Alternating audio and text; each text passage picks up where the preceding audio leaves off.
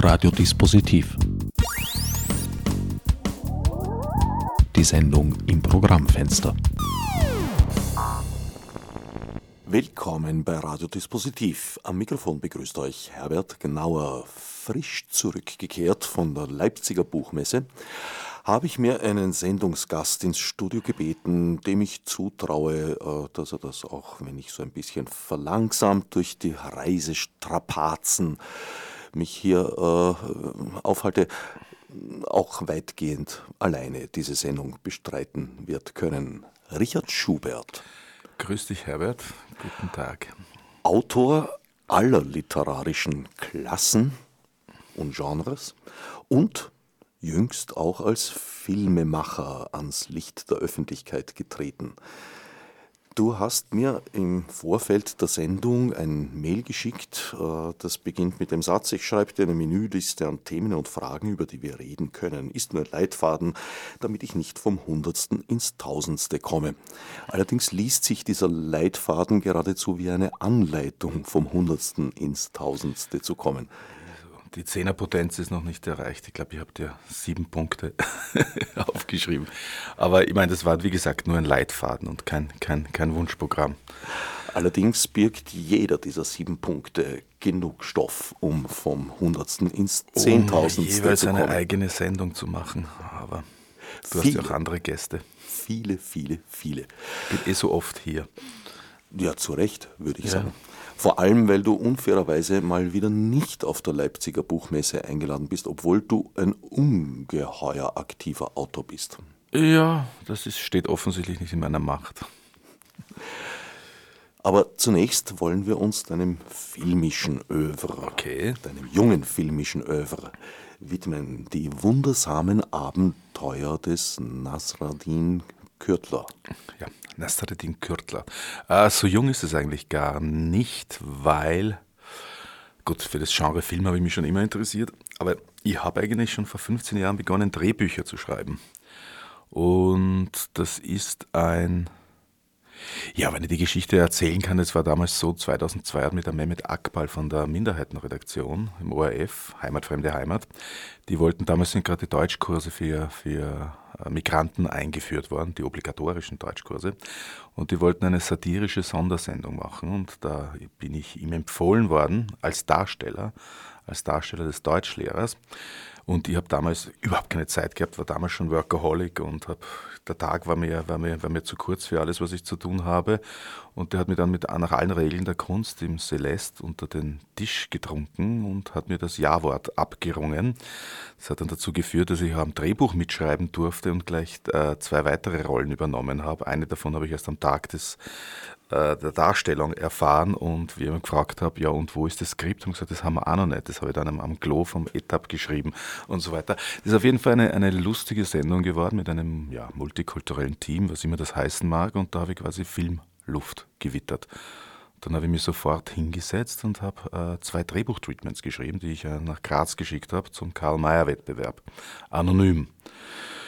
Anonym? Ja, das ist, das, ist, äh, das ist eine der sinnvollsten Arten und Weisen, wie man einen, wie man einen Kandidaten, äh, sagen wir so, dass, die, dass nicht die Qualität, dass nicht die, die Person des Autors, sondern die Qualität des Stoffes sich durchsetzen kann. Ist das üblich? Ja, das ist bei Filmwettbewerben üblich und das halte ich auch für sehr sinnvoll. Weil äh, es gibt so ein Priming, ne? in dem Moment, wo du den Autor kennst oder wo der Autor, dann, dann kann dich das irgendwie positiv oder auch negativ beeinträchtigen in deiner, in deiner Wahl.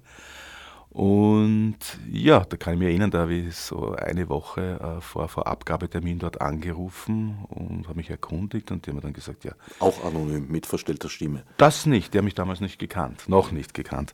Da haben gesagt, ist es wahr? Also Sie, Sie haben, äh, ich entnehme Ihren Worten, dass Sie jetzt erst zum Schreiben anfangen und so weiter. Ich sagte, ja, das ist richtig.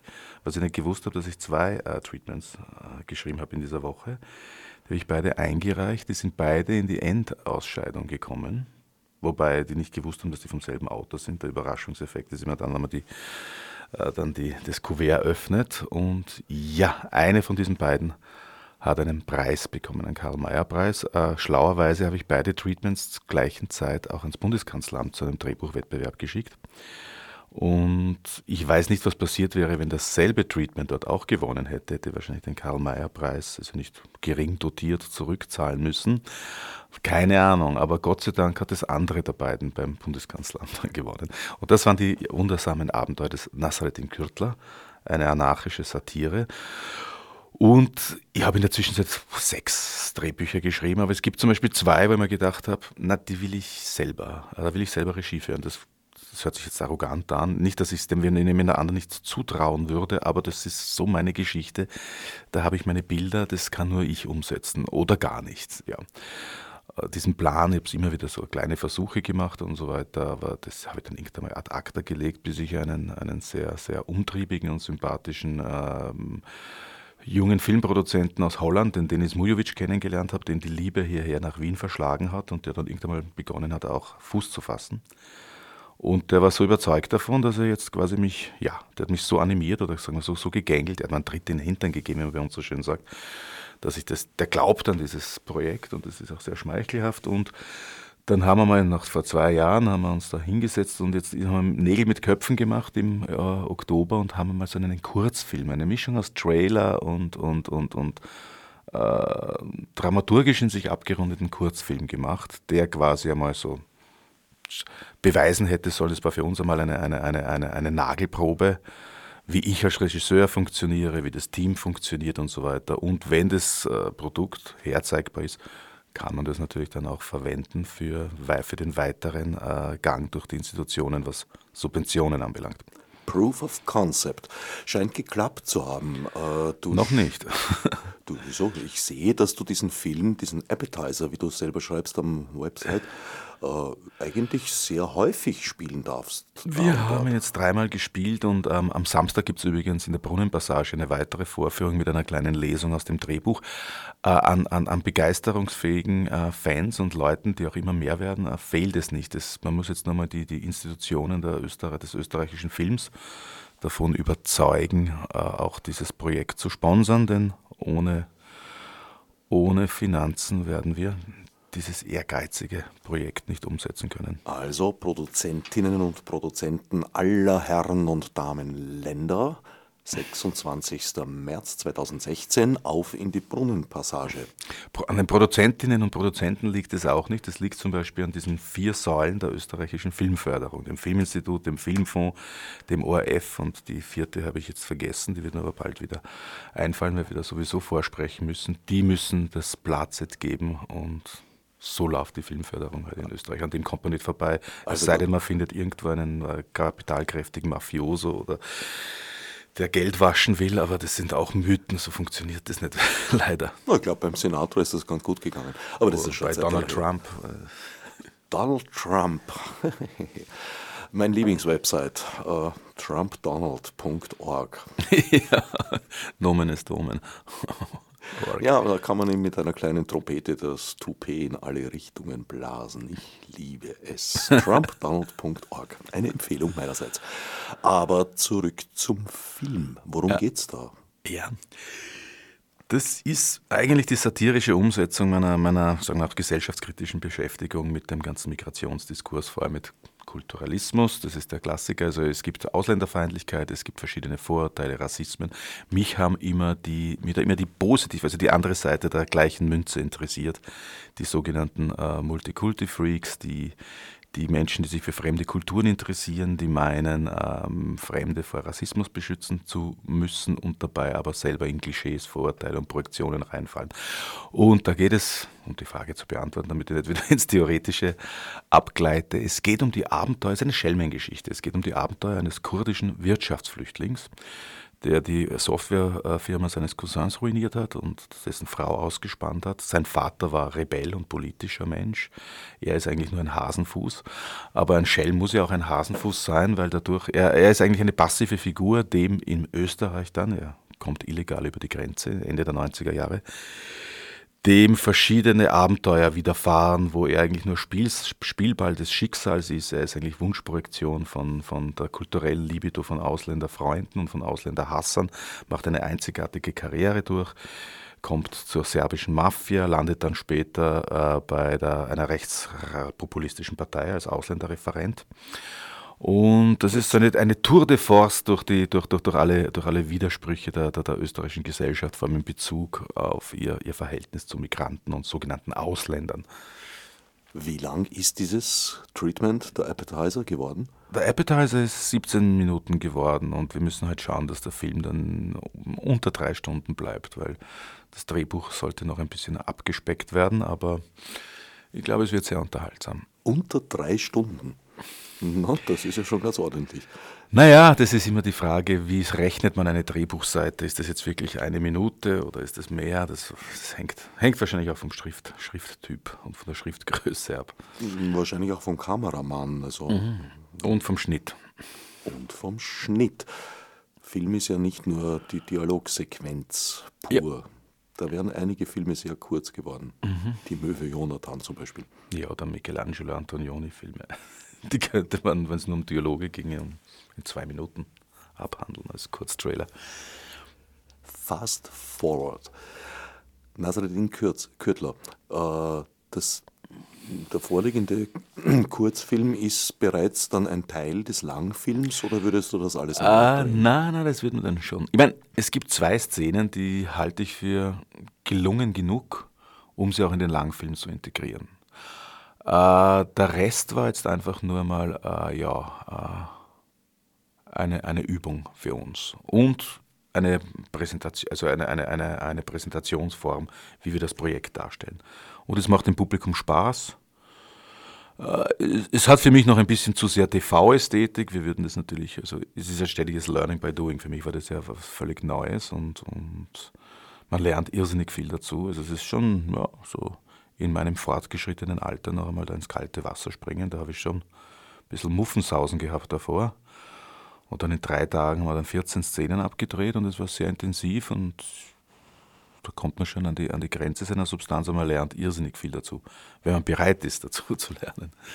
Wenn man bereit ist, das ist eine wichtige Voraussetzung. Wer am 26. keine Zeit haben sollte, muss die Flinte dennoch nicht ins Korn werfen. Du ich bist gut informiert, ja. ja. Ich gebe mir Mühe.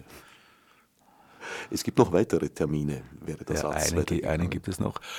Am 27. April dann im Aktionsradius Wien, der ist gleich hier um die Ecke am, am Gaußplatz. Das gilt jetzt natürlich nur für Hörerinnen und Hörer auf Orange. Wer die Sendung in ah. Linz, Innsbruck, Dornbirn oder gar im schönen Rudolstadt am Saaliknie hört, für den liegt der Aktionsradius etwas weiter entfernt, aber ja. nicht unerreichbar. genau. Äh, da wird das Konzept wieder ein bisschen anders sein. Da stelle ich drei Filme äh, vor, die irgendwas mit mir zu tun haben und auch mit dem Migrationsdiskurs oder auch mit Anatolien. Äh, einen, einen Kabarettmitschnitt, ich war einmal Kabarettist im vorigen Jahrtausend, aus dem Jahr 1989, wo ich einen Sketch da gibt es einen Mitschnitt, einen Videomitschnitt eines Sketches, wo ich eine, die Spenderniere eines türkischen regimekritischen Schriftstellers spiele, die äh, einem österreichischen Industriellen eingepflanzt wird. Und dieses Sketch ist quasi ein, ein, ein Fernsehinterview wo ich über meine Hoffnungen und Träume erzähle im freien Europa. Und äh, das zweite ist diese, diese Satire-Sendung vom ORF, Sprachoperation 0815, wo auch schon der Mehmet Emir, den möchte ich natürlich auch erwähnen, das ist, wird der Hauptdarsteller. Damals, ich habe dieses Drehbuch eigentlich auf den Mehmet Emir hingeschrieben, ein sehr talentierter Schauspieler. Und äh, ich meine, man wird nicht jünger, damals war er noch, war in der Rolle des jugendlichen Liebhabers, sagen wir noch, glaubhafter. Er ist es aber immer noch, also keine Frage. Vor allem dadurch, dass er eine komische Rolle spielt, äh, ist er auch zeitlos. Aber wie gesagt, er spielt auch schon in dieser Satire-Sondersendung des ORF mit. Die zeigen wir auch am 27. Und dann unseren Kurzfilm.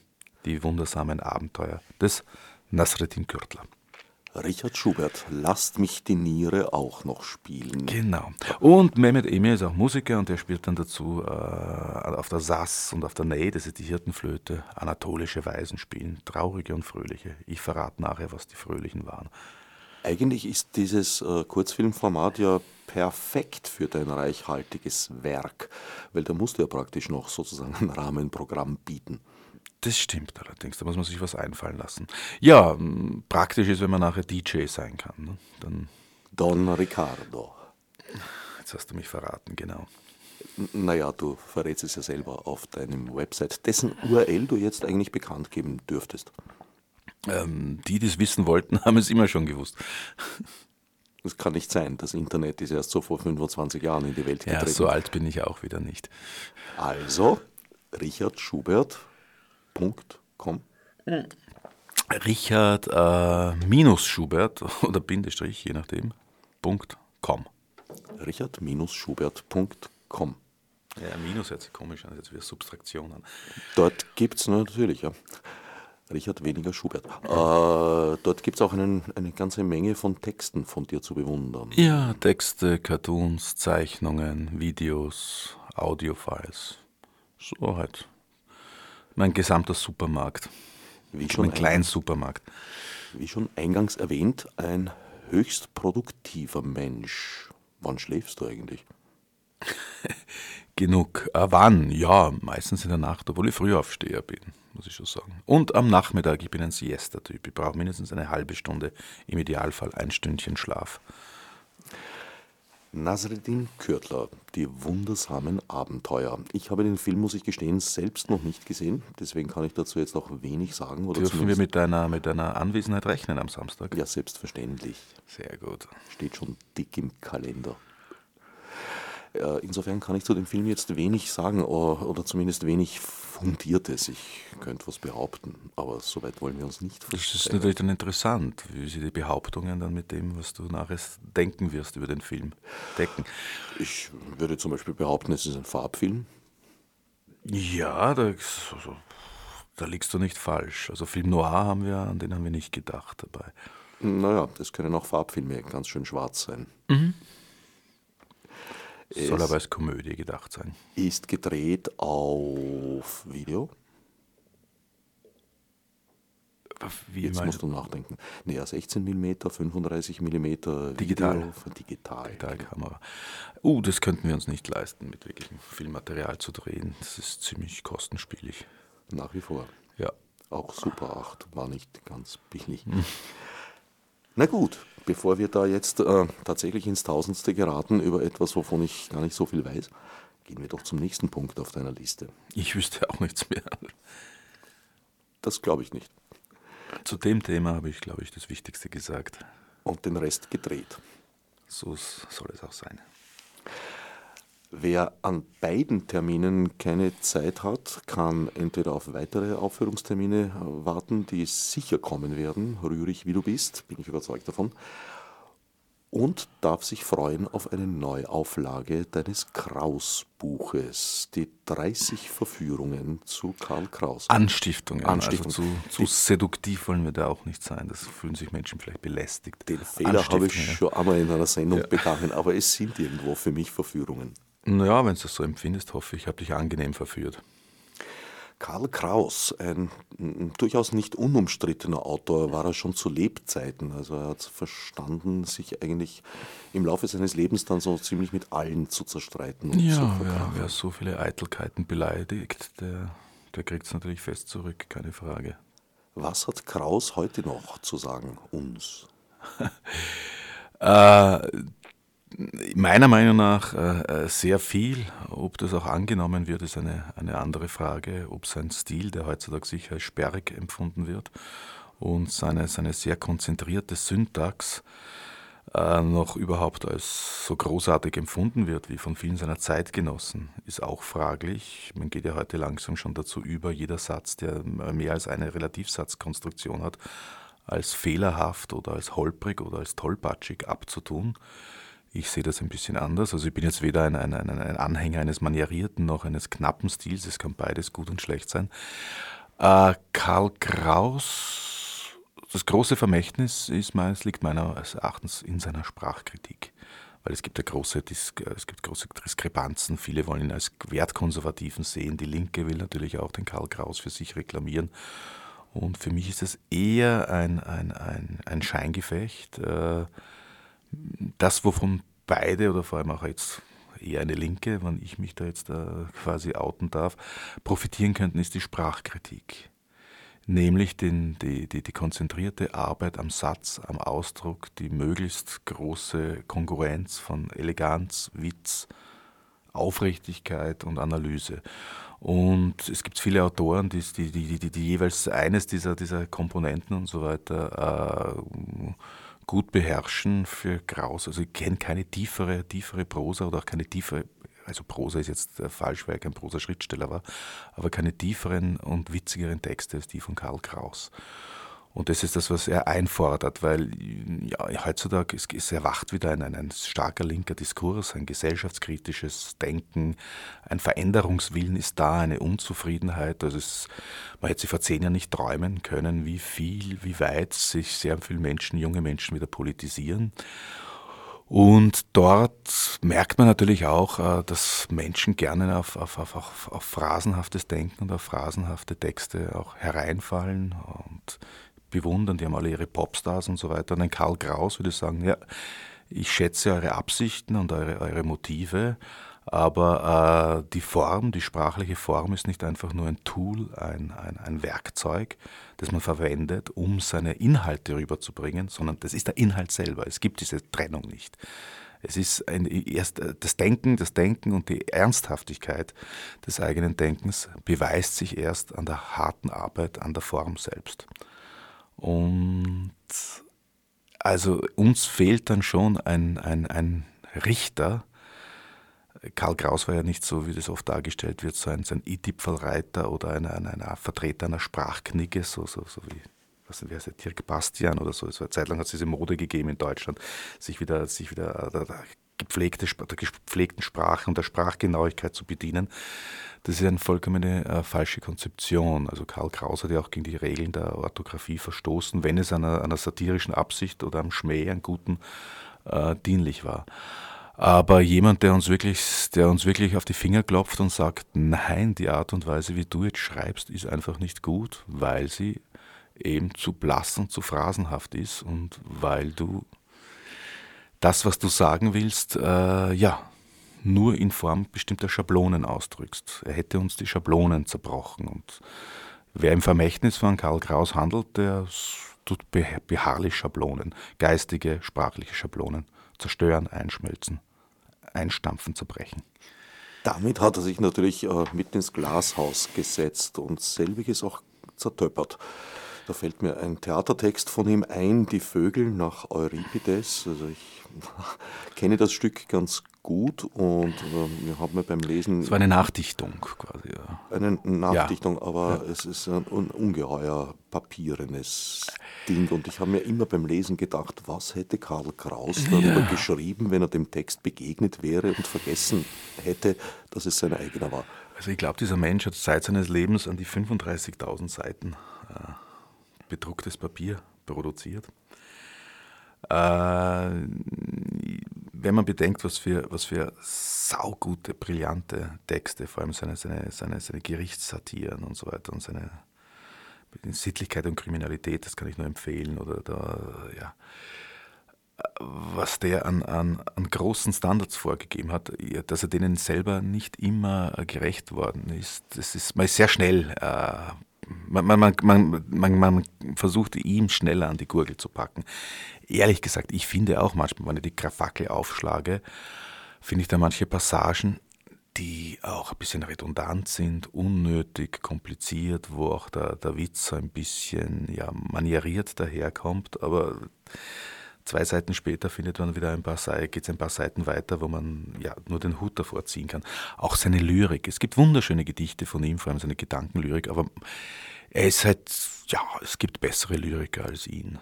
Was bitte ist Gedankenlyrik? Gedankenlyrik ist eine Lyrik, die sich nicht um Empfindungen kümmert, sondern so in einer aphoristischen Struktur zum Beispiel äh, auch einen, einen, einen, einen, rationalen Anspruch hat. Zum Beispiel eine, eine, ein Thema behandelt, aber in Versen, entweder in Reimschema oder auch nicht. Zum Beispiel ein Großteil der Brechtschen Lyrik ist Gedankenlyrik.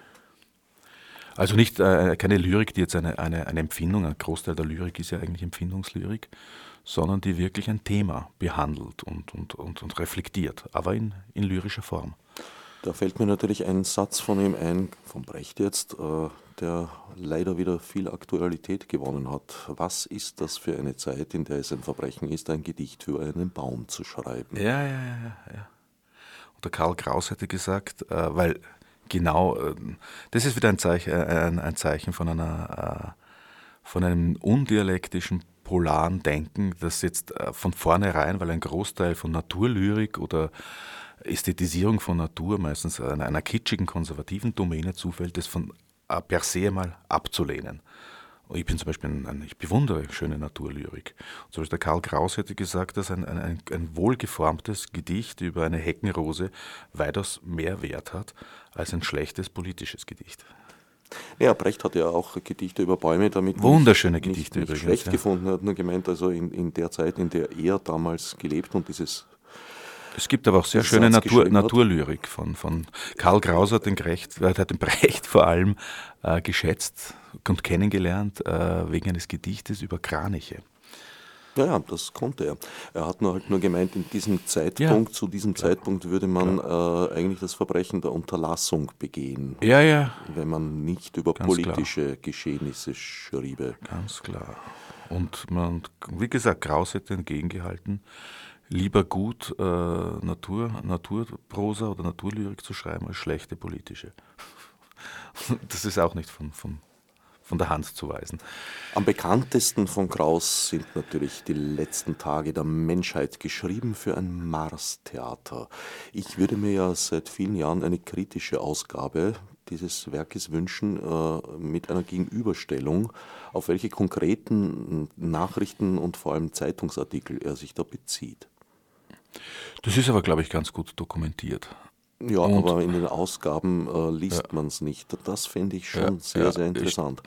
Weil da ist ja nichts erfunden an, an hm. diesem Text. Es ist, bezieht sich alles auf ganz konkrete Meldungen. Ja, aber die Dialoge sind teilweise schon von ihm erfunden. Das sage ich jetzt, um auch seiner, seiner, äh, seiner Brillanz meine, meine Ehre zu erweisen. Also es ist nicht alles abgeschrieben oder nur von der Straße abgehört, das macht ja auch den Künstler aus, dass er seine, seine Empfindungen destilliert zu etwas Besonderem. Also, aber er hat, er, hat sich, er hat nicht viel erfinden müssen.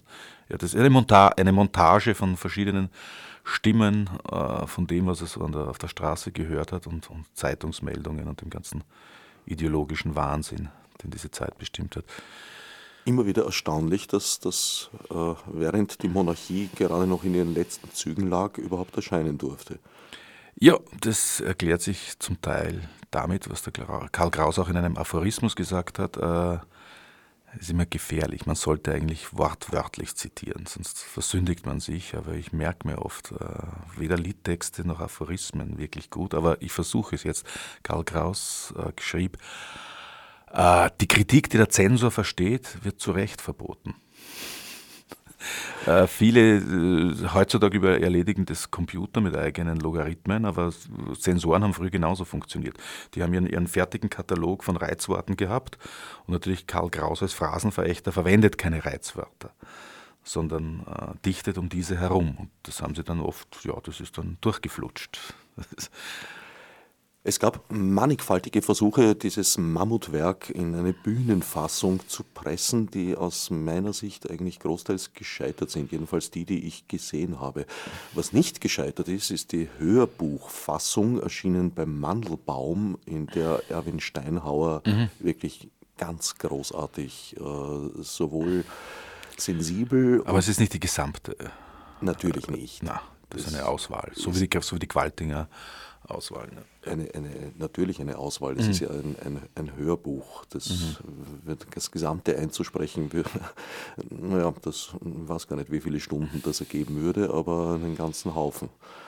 Naja, es gibt Bühnenfassungen, die, die gesamte, die gesamte, das gesamte Werk auf die Bühne bringen an einem Abend. Umgestrichen an einem Abend? Das Na, ungestrichen wahrscheinlich nicht, aber sie versuchen halt schon einen Großteil des Textes umzusetzen. Na, wie gesagt, äh, als Einstieg auf jeden Fall empfehlenswert Erwin Steinhauer, Aha. der da wirklich Großartiges leistet. Du hast es schon gesagt, äh, Kraus war nicht nur ein Meister verschachtelter langen, langer Sätze, sondern auch hochkonzentrierter, verdichteter im wahrsten Sinn des Wortes Aphorismen. Mhm. Und teilweise auch äh, sind einige Zitate natürlich äh, schwer missverstanden geworden äh, worden, ohne G. pardon, wir sprechen über Kraus, wir müssen genau sein. Da gab es ja diese Geschichte des Briefes von Friedel und Polga an Karl Kraus, wo sie sich dann nicht so sich, sicher waren am Ende und sich gedacht haben, naja, wenn wir Kraus schreiben, müssen wir sprachlich äh, vorsichtig sein und haben dann alles, was ihnen nicht ganz gesichert erschien, von der Formulierung herausgestrichen. Und am Schluss stand dort, sehr geehrter Karl Kraus, Ihre Ergebenen Friedel und Polga. Eine nette Schrulle. Ein, ein, ein klassisches Missverständnis ja. oder sagen wir einmal klassische Falschüberlieferung ist dieses berühmte Zitat von Kraus, zu Hitler fällt mir nichts ein. Kennen auch viele, fast niemand weiß, dass es äh, der erste Satz eines, ich glaube, 300 Seiten Walpurgisnacht, ja. ja. Also es fiel ihm dann doch noch ein paar hundert Seiten ein das war die, Thema. Die erste, die erste und vielleicht auch die beste sprachliche Auseinandersetzung mit dem Nationalsozialismus, die damals äh, 1933 schon den, den ganzen Schrecken und Terror dieses Regimes ganz klar gesehen und analysiert hat, wo andere noch bis tief in die 30er Jahre hinein Ohren und Augen verschlossen haben. Allerdings zu seinen Lebzeiten nicht veröffentlicht und hat zwar er zurückgezogen im letzten Augenblick wie er selber gesagt hat, weniger zu seinem Schutz als zum Schutz vieler, über die er geschrieben hat. Mhm. Freunde und Bekannte. Wo er gemeint hat, die, dieser Text hätte ihnen schaden können im Naziregime. Womit er wahrscheinlich recht gehabt hat. Es gab ja Vermutlich nur eine Art von Texten, die einem nicht schaden konnten im Naziregime. Das sind die, die einem dann nachher kräftig, na, eigentlich hätten schaden sollen, aber es war dann oft nicht so. Ja, ja. Werden jetzt wieder aufgelegt. Ja, will ich doch hoffen. Also, also, die nicht, die anderen. Der Kraus wird wieder aufgelegt. Der ist immer aufgelegt worden. Die dritte Walpurgisnacht. Auch sehr zu empfehlen. Ja, groß, äh, sprachlich auch unübertrefflich. Damit wären wir bei einem weiteren Großprojekt deinerseits, Lord Byrons letzte Fahrt. Ja, an dem schreibe ich so nebenbei. Die führte ihn meines Wissens nach Venedig. Äh, das war nicht seine letzte Fahrt. Dort hat er Zwischenstation gemacht, um sich von seinem langweiligen Leben in England zu, zu äh, abzulenken. Na, aber ist er nicht gestorben dort? Nein, er ist in Missolonghi in Griechenland gestorben, äh, oh. während des griechischen Befreiungskampfs. Aber leider nicht so, wie er sich gewünscht hat, als strahlender Held an, an der Spitze einer, einer Partisanenarmee, sondern an Fieber. Es war dort sehr sumpfiges, ungesundes Klima in Missolonghi an der an der Ostküste, na, bei der Westküste Griechenlands ist das. Äh, es geht in dem Buch, ich meine, das ist wirklich, das ist ein, ein Monsterprojekt, das habe ich auch schon seit über einem Jahrzehnt vor und ich schreibe immer so nebenbei daran. Da geht es, äh, Lord Byron spielt da nur eine Nebenrolle. Äh, es geht vor allem um eine Art Mythengeschichte der, der kritische Aufarbeitung der Nationalmythen auf dem Balkan und in Südosteuropa. Und damit zusammenhängend, also äh, aufgehängt jetzt an dem, an dem Befreiungskampf der Griechen gegen das Osmanische Reich und auch anhand der Ideologien, die damals ins Feld gezogen sind gegeneinander. Weil unter den Philhellenen, das war die erste quasi vergleichbar mit dem Spanischen Bürgerkrieg, eine internationale Brigade von Griechenland-Schwärmern, intellektuellen, jungen Männern, die aus ganz Europa dorthin geströmt sind und den, und den edlen Griechenvolke im Kampf gegen die bösen Türken beizustehen hochinteressant zu sehen, wie alle deren Illusionen ziemlich schnell zerschellen und die plötzlich mit einer, mit einer völlig äh, also kulturellen und, äh, und auch politischen Situation konfrontiert werden, die sie sich nicht vorgestellt haben. Aber noch interessanter ist, dass diese Philhellenen völlig aus völlig unterschiedlichen Motiven für, eine, für ihre jeweiligen Sachen kämpfen, für die sie eigentlich gegeneinander kämpfen sollten. Das sind sehr viele Nation, frühnationalistische Romantiker, dann alte Bonapartisten und eher für damalige Verhältnisse Linke, die sich ja spinnefeind sind. Oft, oft zeigt sich das auch am, am, am Kontrast zwischen französischen und deutschen Philhellenen, die dann sich dauernd duellieren. Und die, Griechen, die griechischen die griechischen Kämpfer dort sind keine aufrecht, aufrechten äh, Rebellen, sondern sind hauptsächlich Banditen, die sich bereichern wollen die schlachten dann auch alles ab, Muslime, Juden und so weiter. Und unheimlich grausliche Exzesse haben dort stattgefunden. Aber was Sie immer erstaunt haben, mit welcher Leichtfertigkeit sich die Europa, Europäer äh, gegenseitig die Köpfe einschießen. und das, sind, das ist so die, die historische Rahmenhandlung eines eher diskursiven Buches, wo ich mit Themen wie Orientalismus, Aufklärung, humanitäre Intervention und einzeln alle, alle, alle sogenannten Völker des Balkanraums, von, von den Österreichern bis zu den Kurden, quasi äh, in einer Art Dekonstruktion ihrer, ihres jeweiligen Selbstverständnisses vorbei defilieren lasse. Das ist ja dein ursprünglichstes Schlachtfeld. No, Anthropologie. No, ja, eines, das, ja, da ich Ethnologie studiert habe, war das, habe ich mir natürlich dann das als, als äh, Zankapfel ausgesucht. Und du ziehst heftig gegen den Essentialismus zu Felde. Was, was versteht man darunter? Äh, Essentialismus bedeutet äh, die Reduktion einer Sache, also die, äh, eine, eine Sache äh, auf, auf ein, ein in sich geschlossenes äh, ja, ich kann es nur mit der tautologisch erklären, als Essenz. Zum Beispiel eine Essentialisierung von deiner Identität würde, würde bedeuten, dass du keine fließende Identität hast, sondern eine, eine, eine, eine, fest, eine festgesetzte Setzung, eine, eine undialektische, eine undynamische.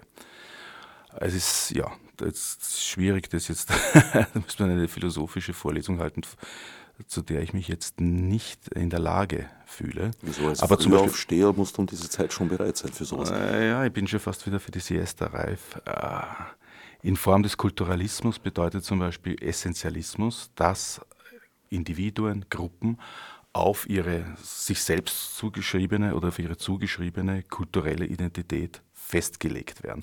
Sozusagen äh, dein österreichisch sein oder dein Frau sein oder mein Schwulsein oder euer Tiersein ist die vordringliche und in sich geschlossene äh, äh, Form, die all, unser, die all unser Leben bestimmt.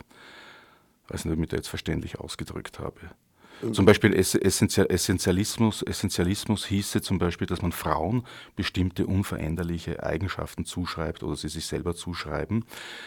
Da wird jeder sagen, dass es ein Blödsinn ist, aber diese Arten, diese feinen Essentialismen, die ganz, ganz typisch waren, auch für den, für den äh, abendländischen Diskurs, die wuchern in uns natürlich weiter drinnen. Oder zum Beispiel, dass man Feminismus nicht als eine fließende Art und Weise eines Widerstandes gegen Benachteiligung erfährt, sondern als eine, äh, als eine, eine, eine, eine, eine, eine geheiligte Form seiner Identität als Frau, als Unverwechselbare zu verteidigen. Und es bedeutet, glaube ich, auch, äh, dass man Details herausgreift und sozusagen als äh, phänotypisch erklärt. Mhm. Was nach jüngsten. Rassenessentialismus ist es. Rassismus ist zum Beispiel eine der typischsten Formen des Essentialismus. Was nach meinen persönlichen jüngsten Erfahrungen auf dem Weg nach Leipzig zum Beispiel dazu führen würde, dass ich äh, sagen würde, Bayerische Polizisten fahren einem hinten ins Auto, leiten einen mehrfach über Sperrfelder und äh, blinken grundsätzlich in die andere Richtung, als sie dann nachher abbiegen. Das entspricht alles der Wahrheit, ist mhm. so erlebt Aber worden. Du hast, du hast es dem, dem, dem, dem, der Essenz des Bayerischen zugeschrieben. Der, der Essenz des bayerischen Polizisten. Ah, Indes ich eine, eine, eine, eine, eine Sub, ein Subessentialismus sozusagen. Der bayerische Polizist. Aber weil ich ein weltoffener Mensch bin, behaupte ich mal, dass das nicht alle bayerischen Polizisten so tun. Oder, oder weil du ein weltoffener Mensch bist, könntest du dann behaupten, dass im Grunde genommen die hessischen oder die oberösterreichischen Polizisten mindestens genauso dämlich gehandelt hätten. Da habe ich zu wenig Erfahrungen. Ja, ja. Ja, ja, aber, die, aber du hast aus einer, aus einer Einzelerfahrung äh, ein, ein Gesamtbild abgeleitet. Und das, da danke jetzt, hast du mir der Apache geholfen, das ist eigentlich das beste Beispiel für einen Essentialismus, für eine Essentialisierung.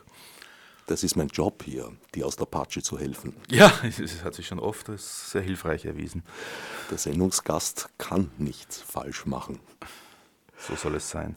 Wer jetzt auf den Geschmack gekommen ist oder auch und oder gänzlich verwirrt ist, kann sich Klärung verschaffen. Es gibt ein Buch von dir, das den bezeichnenden Titel trägt, bevor die Völker wussten, dass sie welche sind. Stimmt, das gibt es auch noch, ja. Ist sogar letzten Herbst erst erschienen. Quasi druckfrisch noch. Mhm. Ist aber auch eine, eine Altlast. Das ist eigentlich meine Diplomarbeit, die ich vor 20 Jahren geschrieben habe.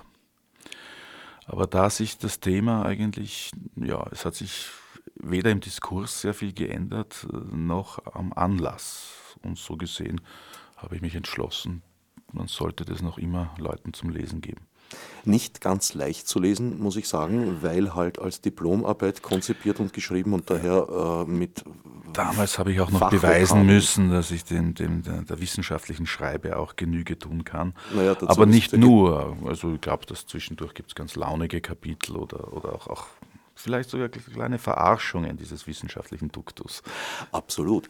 Dem wissenschaftlichen Duktus bist du in einer Diplomarbeit selbstverständlich verpflichtet. Also eigentlich ist das Überraschende, dass es auch noch andere Passagen darin gibt. Gib dem Kaiser, was des Kaisers ist und gib Gott, was Gottes ist. Jetzt kann sich jeder Leser und jede Leserin aussuchen, womit er sie es gemeint ist. Kaiser oder Gott. Auch ein schöner Titel. Gott ist die ideale sprachliche Form und der Kaiser ist die wissenschaftliche Institution in dem Fall. So könnte man es interpretieren. Und dazwischen pendeln die Autoren und Autorinnen. Weiters in Planung: How not to become a zombie. Ja. Das wäre, wenn es mir gelingt, und da muss ich jetzt zum Schreiben anfangen, so mein Beitrag zur, zur Erwachsenen- oder zur jugendlichen Bildung. Mir gedacht, ich mache einen Ratgeber zu schreiben, einen Ratgeber des Nonkonformismus. Und zwar für möglichst junge Menschen, so 15- bis 25-Jährige, weil erfahrungsgemäß die Fontanelle wächst, glaube ich, spätestens mit einem Jahr zu. Äh, und die, die sogenannte Identität, auf die die meisten Menschen ja so stolz sind, die verdichtet und vom Knorpel ins Knochenstadium, so ab spätestens 25, also aus meiner Erfahrung her. Nachher kann man mit den Leuten nicht mehr viel anfangen, oder man kann sehr viel anfangen, wenn sie interessante Persönlichkeiten geworden das sind. Das klingt jetzt für einen 55-Jährigen wie mich einigermaßen mhm. entmutigend. Ja klar, jetzt denkt er mal, wie es für einen 48-Jährigen wie mich klingt. Na du junger Hupfer, du. Naja, ich bin Peter Pan natürlich. Ich halte diesen, diesen ständigen Formationsprozess ewig für die nächsten 300 Jahre noch aufrecht, das ist klar. Aber ja, also ich denke mir, hm, da geht es gar nicht um Beeinflussung oder um Manipulation, aber zum Beispiel ein kritisches Denken, das nicht innerhalb des, des Mainstreams funktioniert und so weiter. Diese, diese Grundradikalität, die sich aber nicht nur auf einen radikalen Gestus beschränkt, das ist auch ein Vorrecht der Jugend. Äh, das, sowas geht, glaube ich, nur in, in sehr frühen Jahren eine. Nachher, wie gesagt, wächst die Fontanelle zu. Ich glaube, es gibt es, man kann sich sein ganzes Leben lang weiter verändern, aber es bleibt eher eine oberflächliche Geschichte, die nicht sehr tief eindringt. Also das, der Kern, der Kern ist, ist ausgebildet dann. Peter Pan. Ich würde mich ja eher so in Richtung Captain Hook gezogen fühlen. Ja, naja, da können wir uns auf einem interessanten Kampffeld wieder begegnen. Das Bösartige, das immer scheitert, das mhm. hat schon was. Peter Pan. Leider scheitert das Gute immer. Ja. Wieso? Peter Pan ist doch der große Sieger. Ja, aber in der Realität scheitert meistens das Gute, oder? Ist Und das, das Böse setzt sich durch, nicht wahr? Ist das keine wahre Geschichte? Äh, ich glaube nicht. Na gut, dann helfe ich dir ein weiteres Mal aus der Patsche. Ist es eine wahre Geschichte? Na selbstverständlich, ein Tatsachenbericht. Ach so, dann gibt es also wirklich. Naja, es gab ihn. Inzwischen natürlich nicht mehr. Peter Pan ist inzwischen leider doch erwachsen geworden und liegt am Zentralfriedhof. Ja. Aha. Also das heißt, dass ich, dass ich, ihn, dass ich ihn nicht nur als, als, als eine Allegorie verwenden kann, sondern dass ich durchaus ihm auch nacheifern kann persönlich. Mhm, am Weg auf den Zentralfriedhof? das bleibt uns auch ein netter Sport. Früher oder später. Es gibt auch noch Auswege. Es gibt den Sieveringer Friedhof zum Beispiel. Und noch eine Vielzahl anderer. Du denkst sehr viel an den Tod. Äh, ich bin Wiener. Ja, ja. Das ist auch, jetzt kommen wir auch wieder zum Essentialismus. ja, zum eigenen. Du Wiener müssen immer morbid sein, nicht wahr? Das erwartet man von ihnen. Müssen ist, glaube ich, falsch. Dürfen. sind sie es? Dürfen. Ja, Ich, ja, ich habe schon den Eindruck, dass, dass wir einen besonderen Hang. Es hat sich vielleicht ein bisschen relativiert in den, in den letzten Jahren. Im, im Bestattungsmuseum, ich glaube, sowas gibt es ja auch nur in Wien, äh, ist ein sehr interessantes Exponat. So vom 17., 18., 19. Jahrhundert noch waren die Katafalke, die Beträ Begräbniszüge je nach Reichtum der verstorbenen Person sehr üppig ausgestaltet und waren oft mehrere hundert Personen mit zwei, drei Musikkapellen vorne, hinten geschmückten Pferden und so weiter. Das mag ja noch als Normalität hingehen, aber dass es solche Katafalke als Ausschneide- und Bastelbögen für Kinder gab. das damals, damals schon im 18. Jahrhundert. Ja. Äh, nein, das ist aus dem 19. Ja. Jahrhundert, aber das ist als Exponat im Bestattungsmuseum ah, ja. zu äh, be bewundern und ist doch einigermaßen verwundernd und mhm. ich glaube, das gab es nur in Wien. Mhm. Ja, durchaus möglich. Na, mich interessiert es natürlich, inwiefern diese, diese Morbidität dann ein Klischee ist oder authentisch ist. Also ob jemand wirklich von, das von der Mut, mit der Muttermilch eingesogen kriegt oder ob jemand das quasi in, in Tourismusführern liest und sich dem dann quasi anpasst und sich auch nach außen hin als typischer Wiener darstellt. Ja, ich habe schon den, den Eindruck, dass, dass die Grüfte eine, eine große Rolle spielen. So bei diesen ganzen Jungen, diesen ganzen Kaffee trinkenden Hipster und so weiter, ich glaube, das kommt erst später, wenn sie sich kulturell bilden.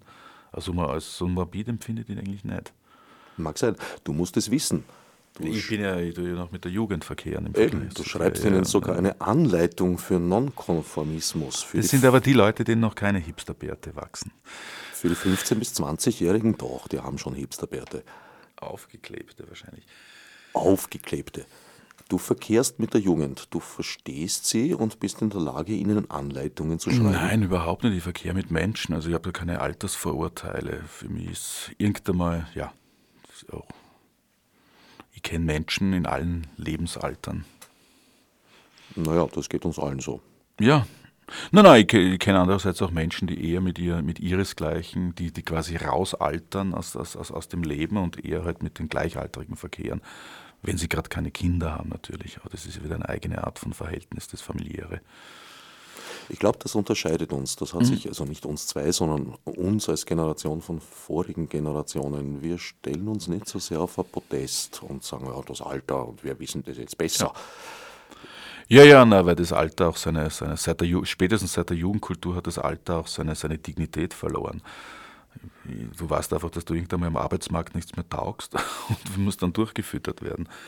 Nein, stimmt nicht. Es gibt ja auch diese Alterskultur, fitte Oldies und so weiter. Und, und es gibt geförderte Arbeitsplätze für über 50-Jährige. Ja, dort in einer Gesellschaft, wo, wo, wo, wo, es eh, wo es jetzt steigende Arbeitslosigkeit gibt, versucht man die Alten noch später in Pension zu schicken. Eines der interessantesten Paradoxer. In der Tat, funktioniert auch nicht so recht. Also ich habe Nein, so kann er gar nicht funktionieren. einiger Zeit einmal einen, einen AMS-Menschen im Fernsehen durchaus jammern gehört, dass er nicht versteht, wieso die Wirtschaft auf diese Förderungsprogramme nicht so richtig anspringt. ja. Das ist eine, eine, eine Mischung aus politischer Leerlaufhandlung und sadistischer Disziplinierungsmanier sadistische Disziplinierungsmanier. Ja, also das ist ja das, die gesamte, die gesamte äh, Diskriminierung von sozial Schwachen und so weiter geht ja in diese Richtung. Da geht es um Disziplinierung. Also, merkt man nur bei der, bei der, Sozialversicherung zum Beispiel, man muss Liegestütz machen und zum Rauchen aufhören, damit man dann Extrazahlungen bekommt oder Boni und so weiter.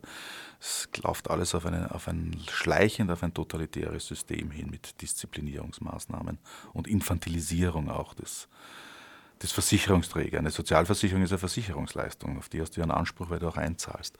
Aber dass, die, dass da noch Bedingungen daran geknüpft werden, die dich von vornherein einmal als einen einen Minderleister oder als jemand, der ein Defizitwesen ist, das sich optimieren muss, geknüpft werden, das ist eine unvergleichliche Schande. Dass du einzahlst, war noch nie eine Voraussetzung oder sagen wir mal eine Garantie für den Anspruch. Das ist ja, eine Jahrzehnte. Aber vom System her ist es eine Versicherungsleistung. Theoretisch. Äh, in, in, in, Wahrheit ist es sehr oft so, dass die, die einzahlen, auf den Anspruch, also überhaupt keinen Anspruch auf die Leistung haben. Das war Jörg Haiders, eine der großen Lügen von Jörg Haider, dass damals waren es noch die Gastarbeiter, äh, unsere Sozialtöpfe plündern würden, während ja, sie in Wahrheit in die äh, Sozialtöpfe ja. brav eins gezahlt haben und mussten. Allerdings durften sie sich kaum etwas wieder herausholen. Ja oft, oft werden sie auch äh, bewusst davon abgehalten oder weggescheucht, auch wenn sie den Anspruch hätten. Also dieser ganze Jammer darüber, dass das Sozialsystem missbraucht würde, in Wirklichkeit stimmte das Gegenteil. Es, der Staat behält sich ja Unsummen dadurch, dass viele aus, aus Unwissen oder aus Scham äh, ihre, ihre, ihre Sozialleistungen gar nicht in Anspruch nehmen. Bei der Beschäftigungspolitik, wenn man das überhaupt so nennen darf, äh, würde ich allerdings weniger Konzept unterstellen als völlige Hilflosigkeit. Mhm. Dem Phänomen gegenüber, nämlich, dass äh, ich glaube, so etwas wie Vollbeschäftigung nicht wiederherzustellen ist. Das glaube ich auch nicht. Ich ja als sehr positiv äh, empfinde. Ich glaube, da sind wir uns einig, dass Arbeit ja eigentlich etwas ist, was getan werden muss und nicht unbedingt etwas, was geschaffen werden müsste. Ja, solange man das sich eingesteht und versucht, andere Konzepte zu finden, äh, wie man eine, eine Gesellschaft äh, funktionierend erhält.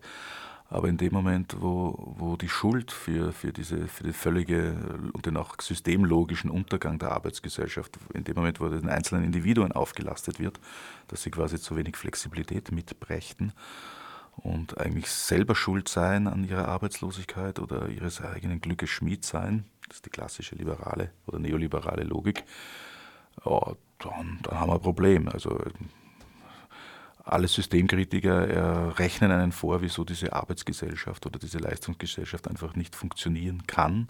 Und das hat systemische Gründe. Aber jetzt sind wir, glaube ich, wieder ein bisschen abgedriftet. Aber du bist eigentlich der, der das sagen darf oder sagen sollte. Nein, ich sage das nicht. Wir sind doch auf dem Weg vom Hundertsten ins Tausendste. Ja, kehren wir wieder ins Hundertste zurück. Wirklich, du willst das Ganze reduzieren. Na gut, dann reduzieren wir es. Ich äh, sehe noch die Minutenzahl dort am Display. Setzen uns noch geschwind in den letzten fünfeinhalb Minuten in den Bus nach Bingöl. Mhm, gibt es auch noch, ja. Über das, äh, ja, ein Romanprojekt, ein Kurzroman, der mir schon seit Jahren vorschwebt. Da geht es um eine, um eine äh, Reise, eine Überlandreise in einem Bus von Istanbul nach Ostanatolien. Und mit verschiedenen Charakteren, verschiedenen Schicksalen, die sich überkreuzen und wieder zerstreuen. Und ich habe mal eine Geschichte geschrieben, eine Tiergeschichte, die spielt in Anatolien, die hat mir ein Freund, ein kurdischer, erzählt. Der hat mich so begeistert, dass ich eine Geschichte erzählt habe. Und äh, ein anderer Freund hat gemeint, ich sollte doch einen Roman draus machen. Und ja, ich glaube, wenn ich mir mal was vornehme, das ist so eine kleine Schwäche von mir, bin da wie ein Torpedo, dann kann ich das nicht mehr rück, rückgängig machen, auch wenn es mich eigentlich an den anderen Projekten, die auch verwirklicht werden sollten, hindert. Das muss ich jetzt einfach machen. Richard Schubert, wie eine Jukebox. Man wirft eine Idee hinein und es kommt ein Projekt raus. Mm, ja, ich bin da meine eigene Jukebox. Das Leben ist manchmal doch ein Wunschkonzert. Die Hauptfigur dieses Romans soll ein Kurde sein, der von Wien aus auf, aufbricht. Insofern schließt sich der Kreis mit ah, Nasreddin. Es gibt, es gibt gar keine Hauptfiguren. Es gibt einfach verschiedene. Aber es, es, kann sein, da ich das ja noch nicht geschrieben habe, da das Werk jetzt nur in Fragmenten noch vorliegt. Es kann natürlich sein, dass dieser Figur der meiste Raum eingeräumt wird. Da geht es um einen äh, Politologen kurdischer Abstammung, der in seiner Jugend im Widerstand war, äh, in den 70er Jahren, Anfang der 80er Jahre beim Militärputsch gefoltert wurde, nach Wien ausgewandert ist, sich hier ein Leben aufgebaut hat und dann, nachdem es eine Generalamnestie gibt, also sein Einreiseverbot wird aufgehoben, kehrt er in sein Dorf zurück. Und er kennt dort die Veränderungen in der Gesellschaft und merkt, dass es nicht mehr die Welt ist, die, die er gekannt hat. Oder er, er kommt auch, er kommt selber auch selber mit exotischen Projektionen über seine eigene Jugend zurück und die, die zerschellen dort. Und was das Ganze jetzt erstaunlich aktuell macht, also ich habe mir das so vorgestellt, dass er dort, er merkt halt, dass er nicht mehr, dass er mit diesem Dorf nichts mehr am Hut hat. Aber er hilft einer, einer jungen Gruppe von, von, von PKK-Kämpfern Kämpferinnen, die sich dort verirrt haben, hilft er über, über, die, über die Berge, weil er halt von seiner Kindheit noch ja Ziegen gehütet, er kennt die Schleichpfade und wird dann am nächsten Tag verhaftet, weil er verpfiffen worden ist. Und äh, das soll, das Ganze soll so 2007 herumspielen, zu einer Zeit, als die jetzige Regierung Erdogan ja noch wirklich sich auch außenpolitisch quasi als eine Art Reformprojekt dargestellt hat, gemäßigt islamistisches und auch in den ethnischen Ausgleich angeblich gesucht hätte. Damals äh, hat es noch Hoffnungen gegeben, auch in der Bevölkerung, und ich lasse diesen, diesen, diesen, Protagonisten aber von Anfang an zweifeln an dieser neuen Und jetzt erst, wie sich in den letzten zwei, drei Jahren bewahr, bewahrheitet sich das auf ganz, ganz schreckliche und, und, und perverse Art und Weise. Und es ist witzig, wie die Idee dieses Buch eigentlich dann von der Geschichte dann wieder überholt wird. Man witzig, es ist überhaupt nicht witzig, es ist eigentlich todtraurig. In der Tat. Also besonders äh, aus Sicht der Kurden, die ja eigentlich. Ja, es ist wieder eine Ethnisierung. Wir sind wieder bei einer Essentialisierung aus, aus Sicht aller zivilgesellschaftlichen Elemente in der, in der Türkei. Weil gerade die Partei, zum Beispiel die HDP, die allgemein als Kurdenpartei dargestellt wird, das ist ja auch eine Art, in dem Moment, wo man Kurdenpartei sagt, auch wenn sie selber sich so bezeichnen, schwingt auch eine Diffamierung mit. Weil das Wesentliche an dieser HDP ist, dass sie ein Dachverband fast aller zivilgesellschaftlicher und kritischer Elemente in der Türkei ist. Dass es gerade um die Überwindung dieser ethnischen oder dieser, dieser, dieser ethnischen Zuschreibungen geht. Und das versucht jetzt die Regierung in der Türkei zu verhindern. Also die wollen wieder eine klare, eine klare äh, Schwarz-Weiß-Konstruktion herstellen.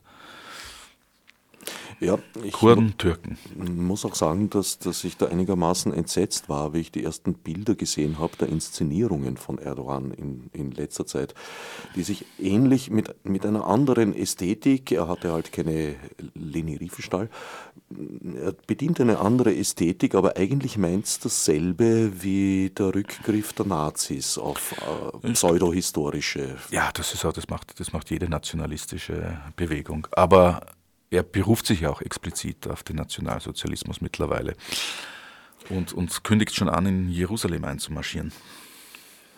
Das müssen wir jetzt so stehen lassen. Wir sind am Ende der Sendezeit angelangt. Mein Gast war Richard Schubert. Ich danke dir. Ich danke dir für die Einladung. Wir sehen uns spätestens nach der nächsten Buchmesse. Als Marburg mit wie ich nicht so psychisch durchnahm.